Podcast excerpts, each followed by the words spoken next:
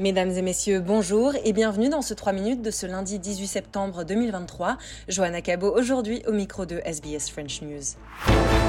Et des milliers d'Australiens ont manifesté à travers le pays ce dimanche 17 septembre en soutien à une voix aborigène au Parlement.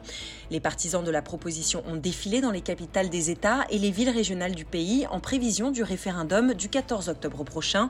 La campagne du oui a intensifié sa présence après qu'un sondage ait montré la semaine dernière que le référendum était susceptible d'être rejeté, marquant la cinquième enquête de ce mois-ci, révélant que les électeurs étaient plutôt opposés au changement. La ministre de l'Environnement Tania Plibersek a assisté à l'un des rassemblements à Sydney. On l'écoute, propos récupérés par Channel 7.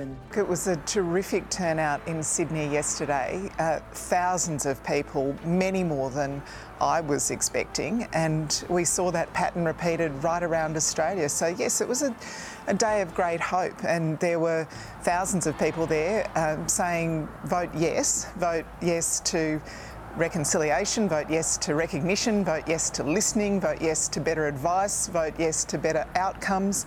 That's why they were there.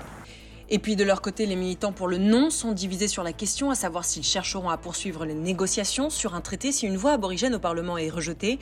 Le militant du non et membre du Parti national Barnaby Joyce ne comprend pas l'importance du changement constitutionnel. On l'écoute. We don't take this referendum as a joke.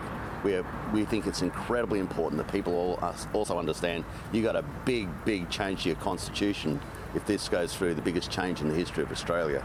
And um, it's something we've got to really focus on and take seriously because a selected body having that much power at an executive level of our nation based on race is something that so many people, the quiet knows, the quiet knows, and I see them all the time, mm. but the loud yes, the loud no's, the quiet no's have real concerns about this. So divisive. They just want October the 14th to come, October the 14th to go,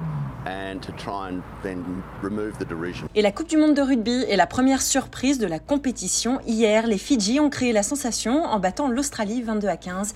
Une première depuis 69 ans. Retour sur la rencontre avec Cédric De Oliveira pour RFI. C'est sans doute l'équipe la plus appréciée de cette Coupe du Monde parce qu'elle est spectaculaire, enthousiasmante et hier elle a battu l'Australie, une première depuis 1954.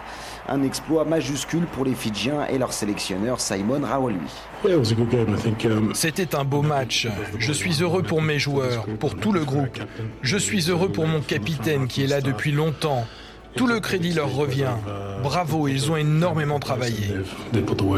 Dans un stade, Geoffroy Guichard acquis à leur cause à plus de 16 000 km de leur archipel.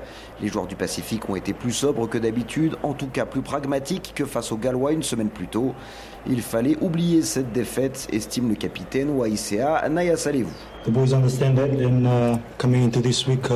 Les joueurs l'ont bien compris. On s'est préparé toute la semaine avec cette idée en tête d'aller gagner le match, de donner notre maximum pour atteindre notre objectif, cette victoire.